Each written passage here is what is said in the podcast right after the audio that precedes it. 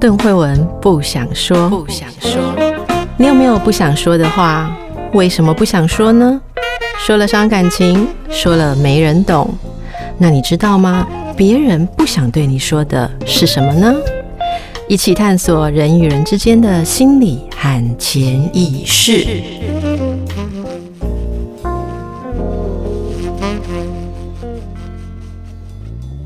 大家好，最近过得怎么样呢？其实很多人都说，在疫情比较趋缓的时候啊，觉得生活变得比较轻松。可是很多人又觉得说，真的可以照常过生活吗？哈，那最近呢，惠文听到很多人在讲说，诶，小朋友啊，在过去一段疫情当中，其实觉得大人都变得有点难以理解。甚至我有看到小朋友跟我讲说，诶，妈妈现在还维持着防疫三级时候的生活方式，可是爸爸却说可以去餐厅吃饭啊。他说：“我都不知道该怎么做。”哦，我发现我们好像没有机会跟大家谈到小朋友在这段期间其实面对着很多的困惑，是不是？我们也可以利用这个机会来给孩子一个很好的帮忙，好跟教育。因为一生大概很难得会遇到这么特别的情况，承受这么大的压力，所以今天我特别也请到了我们的亲子教育专家，也就是我们的老朋友罗宝红老师。罗老师你好好。邓医师好，各位朋友，大家好，我是罗宝红。罗老师你好，请问防疫期间哦，我所谓防疫期间就是指大家生活有比较警戒的时候。对，你在生活上有什么改变吗？因为我是一个老师，所以在五月中旬开始，当疫情已经告急的时候，我所有的实体课都停了，所有的实体讲座也都取消了，每天就是在家里，然后主要就是一家三口，跟我孩子跟我太太每天在家里过日子啊。嗯，那在家里面哦，例如说。孩子会不会感觉到跟你们以前的生活习惯有什么不同？比方说不能出去玩呐、啊，哦，不去卖场啊，不去百货公司啊，有没有？他们有没有觉得说，嗯，有点压抑？呃，我相信在那一段期间，许多小朋友都遇到很大的一个啊。变动下的一个影响以及压力，但是我家的孩子还好，因为我住住比较在乡下的地方，所以我家外面就是一个大花园，后面还有水沟啊，还有鱼啊，所以他花了很多时间可以在那边就是赏赏花啦，种种东西啦，找找昆虫啦。那个时候刚好又是就是初夏的时间嘛，嗯，所以他有大量的时间都在外面活动。对他来讲的话，反而是不用上学，真好，每天在家里玩。对他来讲就比较没有这么大的影响的影响哈。那其实啊、呃，因为防疫有一种集体的一种焦虑感啊哈。呃，我想住在城市里面，或者说他本来很习惯外出生活的，嗯、可能有些小朋友不是像罗老师家里，可能啊、呃，大人用很多的心思在陪伴孩子。对，有些孩子他本来是习惯了在学校啊、安亲班或是各种才艺班穿梭。对，那呃，甚至很多家庭是习惯外出。是的哦，这些都会有很很多的改变，然后生活气氛也不一样哦。所以，我们今天来谈谈对亲子关系可能有哪一些影响。我先请问老师，你有没有看到，除了你们家里面的小朋友之外，有没有你辅导的学生，其实在这个特殊生活的期间，过去半年当中哦，他们特别有情绪上的一些症状或焦虑呢？摩擦。摩擦，对，不单只是在我自己的学生家庭里面有听说哦，父母跟孩子的关系变得比较紧张，在我自己的脸书粉专里面，也常常都收到家长在那段时间，特别是在半夜写来说，我觉得我没有办法控制自己的情绪了，日积月累的疫情让我们大家做困兽之斗。嗯、我们每天都在吵闹，每天彼此都有很多的情绪，但是也没有地方释放。然后晚上看着睡着的孩子，我就觉得很愧疚。为什么我今天对他这么凶啊？我感觉自己是一个很糟的妈妈。很多事情都是这样子开始的。嗯，那罗老师会怎么回答呢？当然，首先第一个就是我习惯先同理那个人，再给他建议。那首先我当然会说的就是，在这个疫情里面，每一个人都在。改变他自己的生活，每一个妈妈都很尽力的做着自己的角色，同时又要兼顾自己的工作，在家里孩子又小，他们也没有办法可以找到很多可以自己做想要做的事情的一些方式，很多时候都要妈妈带。那妈妈在这个环境里面，又要兼顾父母，又要兼顾家长，又要甚至要兼顾各种家事的情况下，压力自然就非常的大。那所以，妈妈，你绝对不是唯一一个会感到困扰的妈妈。我相信你已经非常的努力了。就算你今天生气，对了孩子，骂了他了，甚至是用一些更糟的方式对他，我相信你绝对也不是故意的。嗯，听到罗老师的安慰，我这个做妈妈的哦，也觉得马上好过一点啊。其实真的会有那种很混乱的感觉。我我举个例子，很多人在家里面啊，像我从五月开始是，我是坚持每天一定要吃家里的东西。是罗老师，你知道吗？我坚持到我连外面的面包都不敢吃，哦、所以我还要学做面包，很狂吧？我我的太太跟你有相同的相同的这个洁癖，所以她也是尽量可以做的，就在家里做。她把外面买的已经就是最近很少人卖，不健康。结果我们家里连珍珠都自己搓。哦天啊，嗯，真是人上有人这样哈。但是我觉得重点就是说，如果我们要做到这样，哈，其实要考虑一下跟现实的状况是不是有吻合了哈。是，例如现在疫情已经比较趋缓了啊，没错。我其实意识上知道说，哎，其实。可以不要再一定坚持那种标准，我觉得每个人有每个人的方式。可是如果你已经做到是感觉压力爆棚，像我自己知道我压力爆棚是怎样。嗯、我我小孩子如果犯一点小小的错误啊，例如刚开始学注音符号，这就是这段期间防疫期间他在做的事。嗯嗯、那个一二三四声哦。就是会给你搞错，是。可是我平常看的时候会觉得啊，好可爱哦！他一生能有多长的时间可以搞错注音符号？这样给我注意哈，好可爱。对对。可是当我觉得说，我到底已经讲几遍了哈，是不是需要做个智力测验？嗯、为什么会写不对的时候，我就知道，因为我是这个专业嘛，我就知道我压力爆棚了。没错，我就需要听一下罗老师那种“妈妈，其实你很 OK” 这样的声音哈。可是 大家经历了 这句，大家可以 replay 一下。可是，如不是所有的人都有这样自我觉察，没错。所以很多爸爸妈妈、阿公阿嬷。呃，所有要在生活当中努力维持，还要对待小朋友的人，可能没有觉察到自己的压力，但是我们我们无形之中那种不耐烦，哦，那那不是故意的，对。可是小朋友一旦受到伤害，他可能会是一辈子的影响，对。尤其是还在心理人格还不稳定的孩子，他可能会留下一辈子的印象，就只因为今年他觉得好像有半年妈妈都觉得我很糟，在家里就是会被。爸爸妈妈常常骂的这个阴影。这个阴影对不对？对，所以他并不会，他并不会去想那么多。如果我们没有特别觉察，跟他讨论说，其实防疫期间很多事情变得很特别。所以妈妈的耐性会比较少。对那我跟你讲的话，你打八折听就好了，应该不会有爸妈这样跟小孩讲。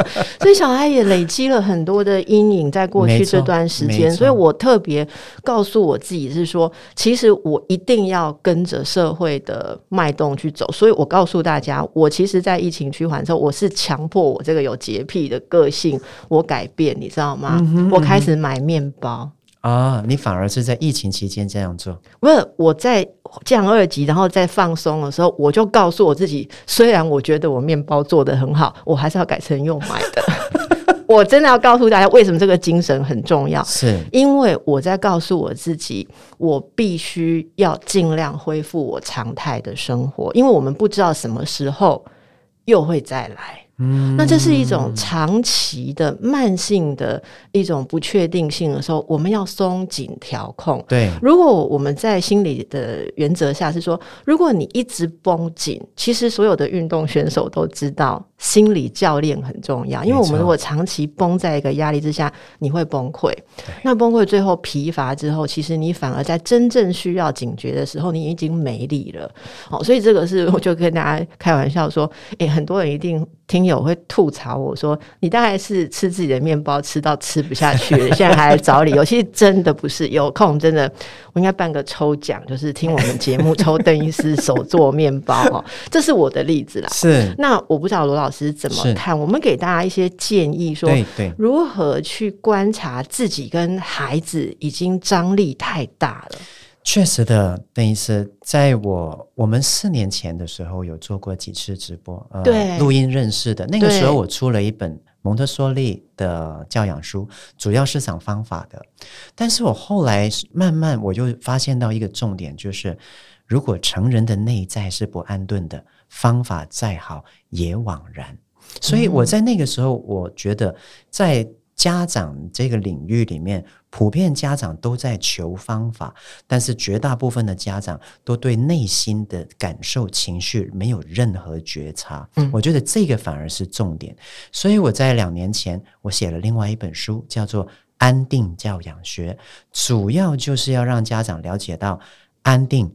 必须在你给予教养之前，要先做到。那我在这本书里面主要讲的就是，我们平常有些什么方法可以帮助自己的内心稳定。当自己有情绪的时候，我们可以做些什么事情来降低对孩子甚至对自己的伤害以及遗憾的，以及还有的就是，如果不小心伤害到孩子了。我们可以怎么跟他修复关系？我觉得这三点就是针对很多家长，尤其是在疫情里面最重要、最宝贵的一件事情嘛。那这个觉察哈，还有万一不小心压力大的时候伤害到孩子，呃，是不是因为孩子每个小孩他的个性或以前你跟他的关系不同哦，他们受到伤害那个第一时间怎么去辨识？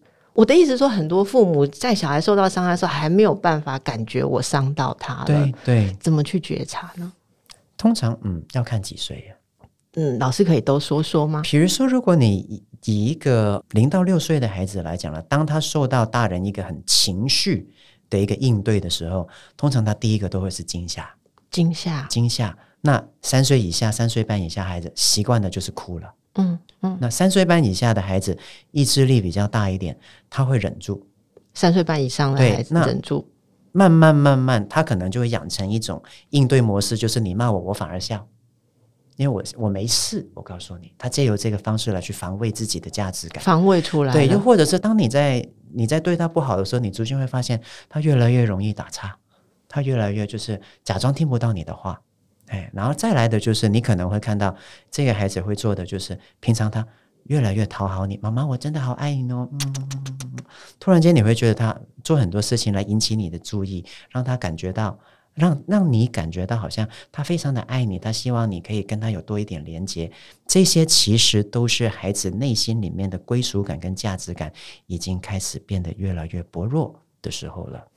哇，那父母看到这样状况，其实我想象前面那两种情况，如果大人自己没有安顿好，看到小孩这种反应啊，更压力大，然后可能会更加的生气。对，会，所以嗯，很多时候家长写信给我提问的时候，都会说我的孩子最近跟他讲话，他就越来越不理我。然后我的孩，我跟我孩子讲，有时候他做错事，我责备他的时候，他还笑，我需不需要带他去做心理评估啊？嗯，就说怎么脸皮这么厚，对不对？对，骂他然后还嬉皮笑脸这样。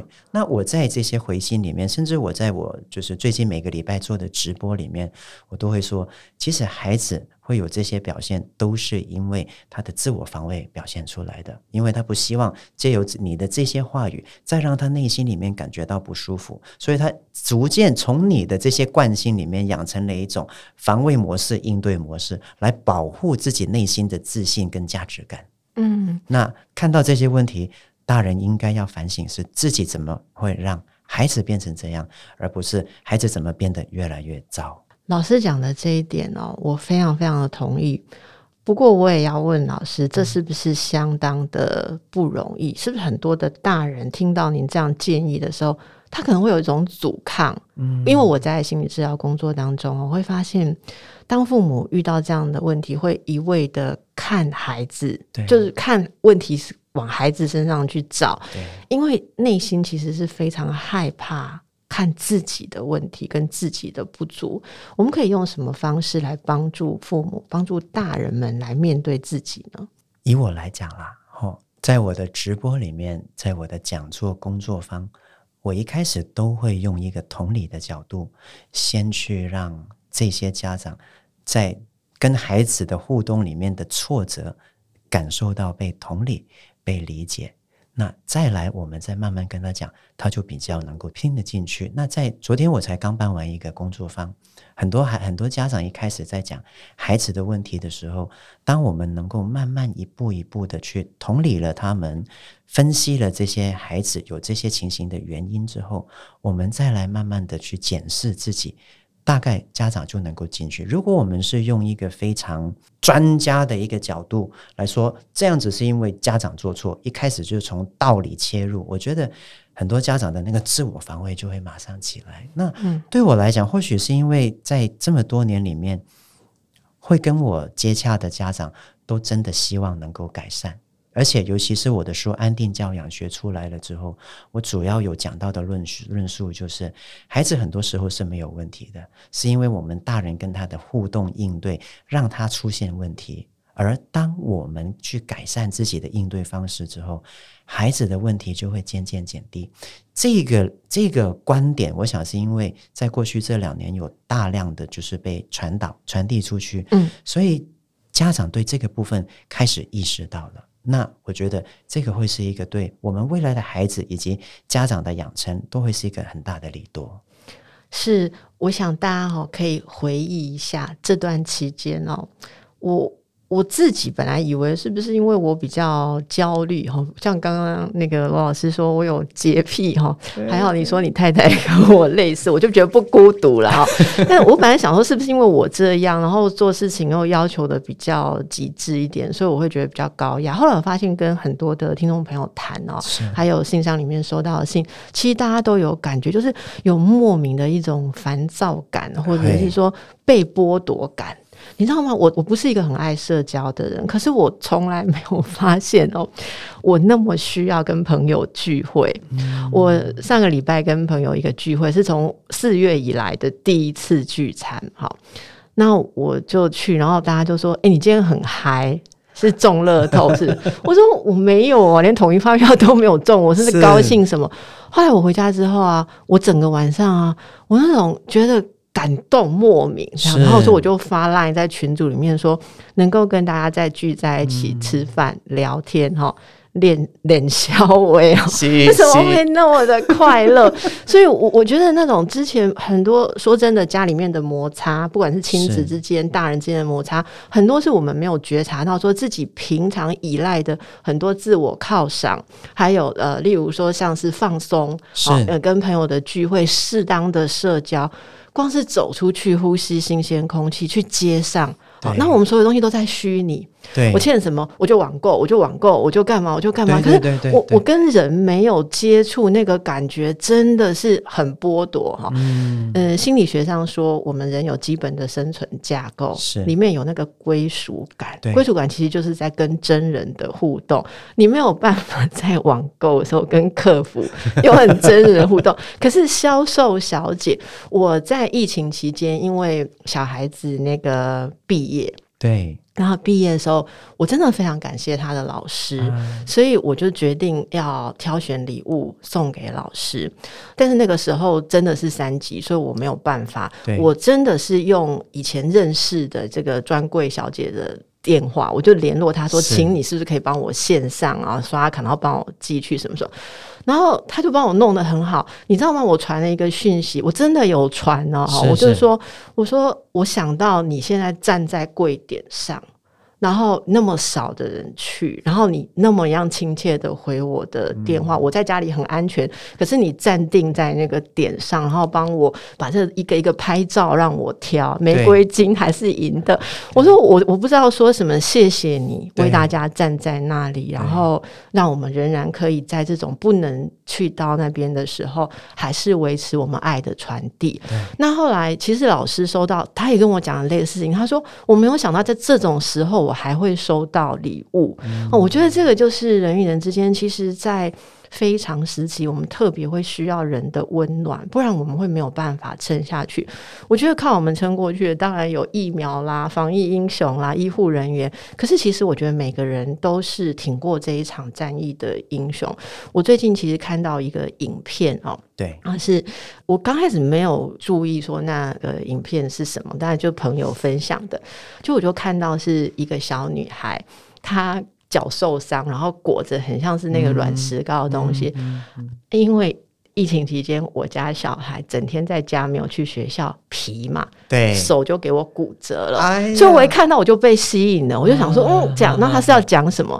就他就在讲说，因为脚板那边哈，那要复健嘛，可是没有办法去医院复健，就要自己在那边忍痛，然后很坚持，每天要走，扶着桌子走这样。对，那个小女孩看起来跟我女儿年纪也差不多，就发脾气啊，有点不耐烦。对，然后爸爸就跟她说啊，你要自己怎样啊？他说为什么不能去医院？医院有那个护士阿姨会帮忙。忙我嘛，哈，那爸爸说，因为现在是疫情，好，那医生、护士、叔叔，大家都忙着要应付更大的敌人，对，好，所以简单的讲，就是说，这个我们自己可以做到的是，我们不要再去使用医疗资源。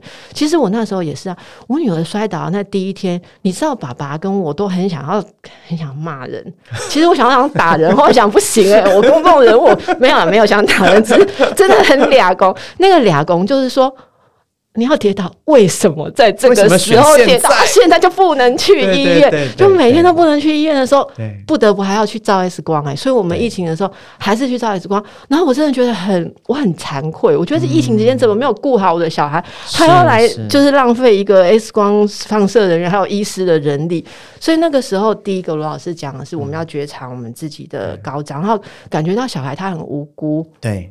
所以在那个影片里面，爸爸其实是没有责备他，然后我觉得爸爸要承受很大的压力，他就跟他讲说：“所以妹妹，我们自己来努力，对，不要让医生叔叔、医生阿姨、护士叔叔、护士阿姨有。”更辛苦，因为我们要一起做更多的事情。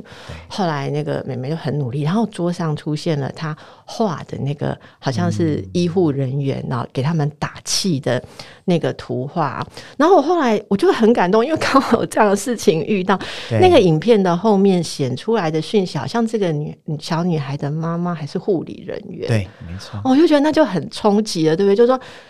我们大家不想去医院，第一个是不要不必要的浪费医疗资源，就是我们对医疗的支持。可是另外，他的妈妈却每天都要去医院，然后又要去暴露在那个危机当中，也不能说为了家人最高度的安全不出门。好，所以我觉得这个短短的一个影片里面，把我们过去这段时间人性的光辉。展露无遗，所以我我就非常震撼。后来我才发现，原来这个影片是我们 Happy Go 哈。那 Happy Go 我不知道大家熟不熟，我非常熟了哈。以前人家叫我 Shopping Queen，现在有改一点，但是我还是常常用到这个系统。为什么？因为这个系统是是可以跨很多的店家。然后大家都知道，我们熟悉的哦，Happy Go 可能就是远东集团啦，大家会去搜狗啦。其实也很多的呃店家都有连接，它其实是希望可以呃跨。店家，然后来支持大家一种聪明消费。然后我们我们的消费其实它可以变成点数。那你说奇怪，经营点数干嘛？点数很有用。像我刚刚说的那样子的一个小朋友的画作，其实 Happy Go 诶，现在哦年底的时候就有一个 Stay Together 陪你一起走。的公益活动，那个“疫”就是防疫的“疫”，抗疫的“疫”，疫情的“疫”啊。那其实大家可以看到，它有很多的这个公益基金会都有支持，一起联合，包括我们喜憨儿基金会、唐氏症基金会。伊甸基金会还有联合劝募协会哦，然后这些协会共同，我们让小朋友们就我们的小小艺术家一起来创作。那他们在这些创作里面就传达了说，诶，他们想象的医护人员，像我刚刚说的那个影片里面，大家看到那个很童稚的画哦，当然他想象是他妈妈在上班，他特别有感。可是其实我也辅导很多小朋友在疫情期间感到很焦虑，不知道生活为什么不一样的小朋友。有，我们让他去想象。那你觉得疫情期间，呃，医护人员在做什么？他们每天也跟着看记者会啊。诶，有没有家庭也很紧张？那到底这些医护人员在做什么？当他们画出来的时候啊，其实小孩子会觉得我没有被放在一边，我也在我的小眼睛、我的小手也在理解跟整合。现在。生活的地方发生了什么事？我觉得这个是抒发焦虑最好的一种方式。而且，你看这么多孩童纯真的视角，用这个艺术来呈现哦，真的看了你会觉得很疗愈。因为我自己是医疗人员呐，是哦，那我我知道我的同事们看到这些东西，会觉得说他们的努力没有白费，跟大家站在一起。那我刚刚说的这个活动，其实大家都可以在 Happy Go 的 App。好，你可以下载 App 来看看小朋友，其实在疫情当中，他记得。大家，可是大家有没有记得小朋友？还是觉得说他们就是自然的？像我前一阵子跟朋友讲说，小朋友啊，在这段期间被训练成，只要有人拿着喷瓶对他们，他们两只手就伸出来。然后我有一次哈，跟我小朋友说：“哎、你也是要确认一下那是酒精吗？因为。”像以前不是有一些奇怪的人呐、啊，或有用奇怪的东西，可是现在你到任何地方，只要人家这样，你是不是就生出来？卢老师也是嘛。所以我说，其实小朋友他们是非常非常的纯真，可是我们需要让他们觉得他们有参与这整个社会。甚至世界在经历的事情，我觉得这就是一个方法。那这是我自己的一个分享。我不知道罗老师在、嗯、呃教课的时候，会不会有时候也运用到像是绘画啦、创作这些事情，来帮助小孩子表达。画画是一个非常好的做法，尤其是刚刚我们讲到的，就是如果孩子他本身他情绪不太好，他的他的内心里面有比较多不舒服。借由画画，第一，当然我们可以把他内心里面不舒服的东西释放出来。借由他的画画面、构图，甚至颜色，我们大概可以去窥探孩子内心里面在发生些什么事情了。但是另外还有一个做法，我觉得就是很棒的，就是当我们跟孩子说啊，你可以画一些图画来去鼓励那些在第一线每天都在守护我们的医护人员的时候，他会。在内心里面创作的同时，他内心就会变得光明，变得温暖。嗯，那他做出来的画作，不单只是能够贡献给别人，嗯，同时在这个过程里面也能够滋养自己。我觉得这是非常棒的方法。嗯，我我自己也会让我的孩子哦去画，就是他特别他觉得。嗯，没有办法理解的事情的时候，我会跟他说：“我们来想象现在是什么情形。”这样哈，那老师也会给他这些引导。其实，在心理治疗上，幼童的心理治疗常常会用到艺术治疗跟创作的部分。我觉得这真的是一个蛮好的方式哦。那大家可以到这个 Happy Go 的 App 来欣赏看看。如果您是老师或是家长啊，诶，也可以让自己的小孩哦试试看这种方法，你会很惊讶。做一个妈妈，常常会被小孩子的话弄哭，嗯、就是说，原来你小小的心看到这么多东西，我以为你没看到，我以为你不知道，大家可以试试看。好，好，那今天很感谢这个罗老师来跟我们谈这个主题，我一直都很想谈这个主题，因为我觉得疫情当中大家都好努力，也好努力的嗯应付，因为不能上学或因为不能上班啊，要在家做很多的事情，可是我们。一直都很少听到说很正式的来谈小朋友他们在体验什么，或我们可以用什么方法把他们拉起来，好一起感觉。是，诶、欸，其实这一代小朋友非常非常特别，他们长大会说，你知道我小时候。经历过那么久，在家上课，我线上上课，然后每个老师都变直播主，可能都比我们播的还要好，那个效果还要好。好，好。那么最后呢，我来偷偷问一下哈，罗老师，圣诞节有没有什么过节的计划呢？圣诞节我打算替我在过年期间将要去七日六夜的一个呃旅行的一个儿子。买一些礼物，第一个就是想送他一个可以拍出比较好质感的照相机，第二个就是我可以跟他联络的手表。哦，为了要联络的手表，嗯，他说他会想念宝宝妈妈。好闪哦，还好我们是只有声音闪，如果是画面，真的都闪瞎了哦。儿子多大？儿子小三了。哦，小三啊，他去哪里旅行呢？呃，这个部分要问我的太太，可不可以说？是不是？嗯。其实我真的不知道他要去哪里，但是我知道是跟着一个就是很有经验的一个老师去参加这样的一个活动的，哦，应该都是接近大自然的。我觉得他应该很期待吧，因为大家其实都很担心说，之前疫情如果没有下来的话，哪里都不能去，旅游也不能去。对，我们在年终的时候知道这个消息，就在想说，不知道明年的年初有没有办法办。现在应该是没问题。是，我想听众朋友跟我们一样，现在都在规划哦，让这个节日，包括过年啦，然后有一些人呃是比较有过圣诞的哈。对，你可以感觉说这个假日所谓的仪式感，有时候还是你要用心呐哦。那呃，疫情如果可以比较缓的话，我们可以回到一种聪明生活、安全生活。活的方式下，其实大家不要小看你在生活当中放进这些仪式感。你看罗老师刚刚要买那些东西，对不对？这个对商家就是一个很大的鼓舞。我说那个一直站在那个柜上，他也没有离职，然后店也没有关掉，他们为的是什么？